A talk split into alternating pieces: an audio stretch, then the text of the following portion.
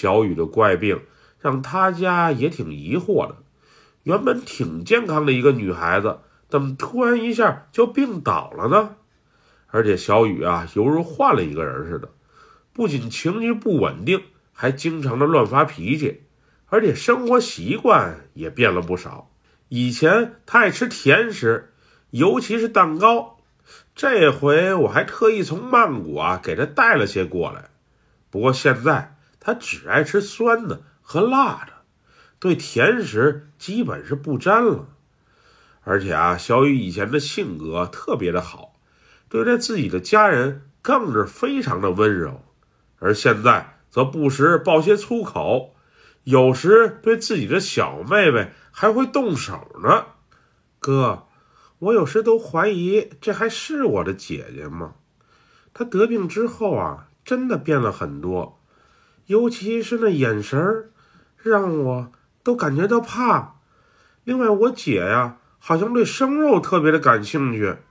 我就看过她有天夜里从冰箱里拿出生肉，直接就往嘴里塞。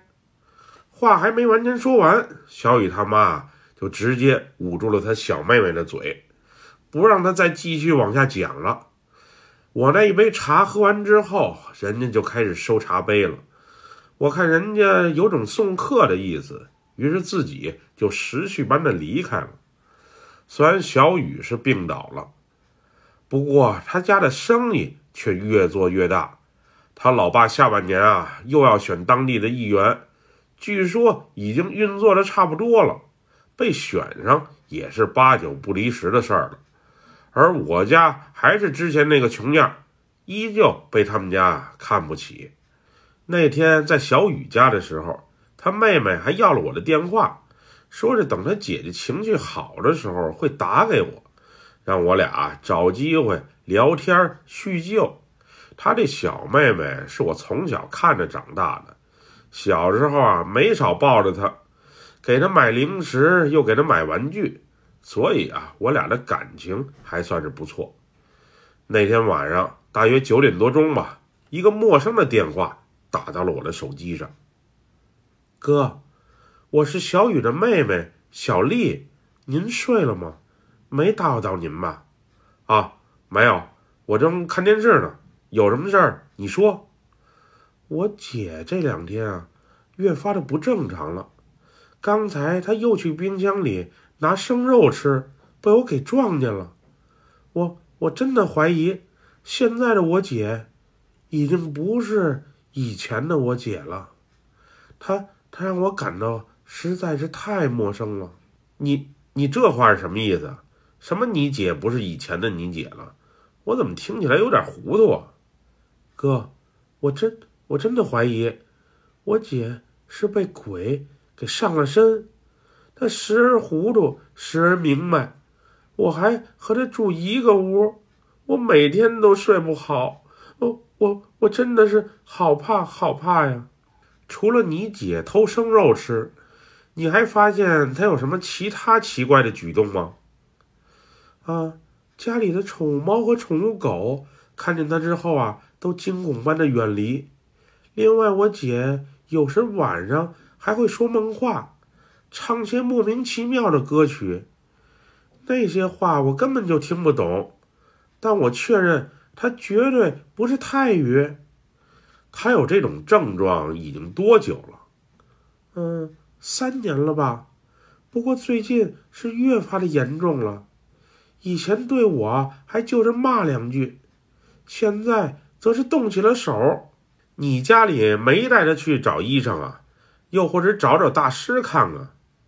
嗯，以前是有过的，后来老爸就懒得去了。老爸对我姐的病情好像不是太上心。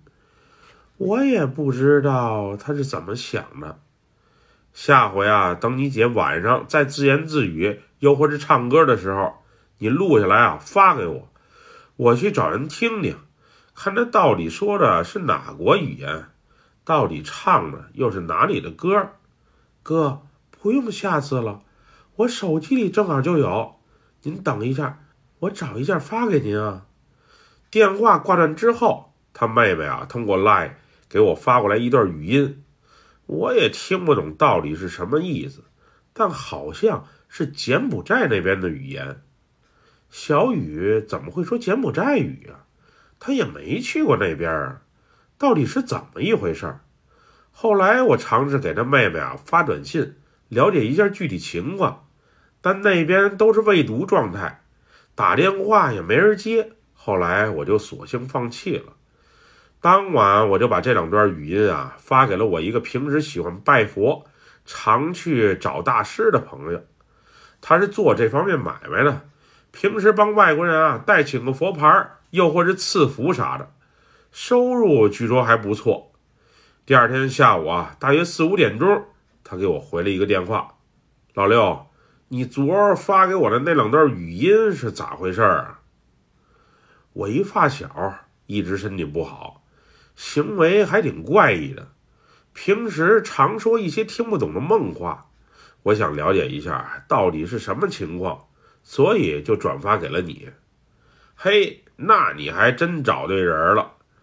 我今天啊正好带一个中国客户去见一位比较有名的黑衣法师，你那语音啊说的是柬埔寨语，大师说了，那人百分百啊是被鬼给上了身。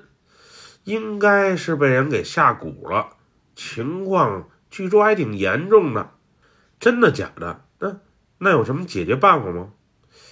哎，这可就难了，解铃还需系铃人，你得知道是谁下的蛊啊，或者有个大概的方向，不然的话很难。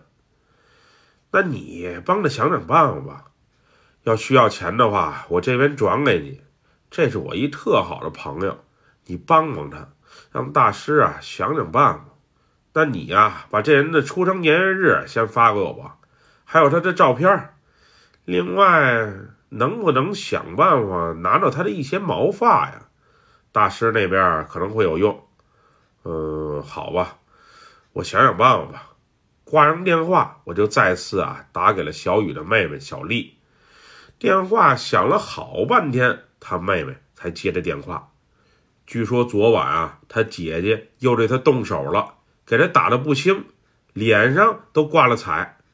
当我提出想要一些他姐姐的毛发之后，他没有第一时间啊答应我，而是说尽量，毕竟他姐姐情绪时好时坏，是相当的不稳定。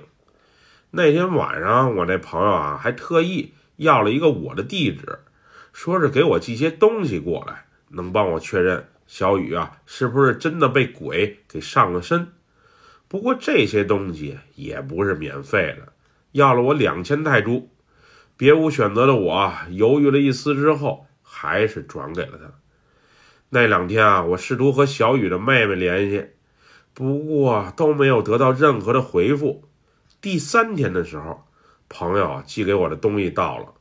原以为是一些法器，又或是符咒，没想到啊，就是一小瓶儿红色的粘稠液体，上面还有张小纸条，写着“涂抹在患者的脑门上即可见效”。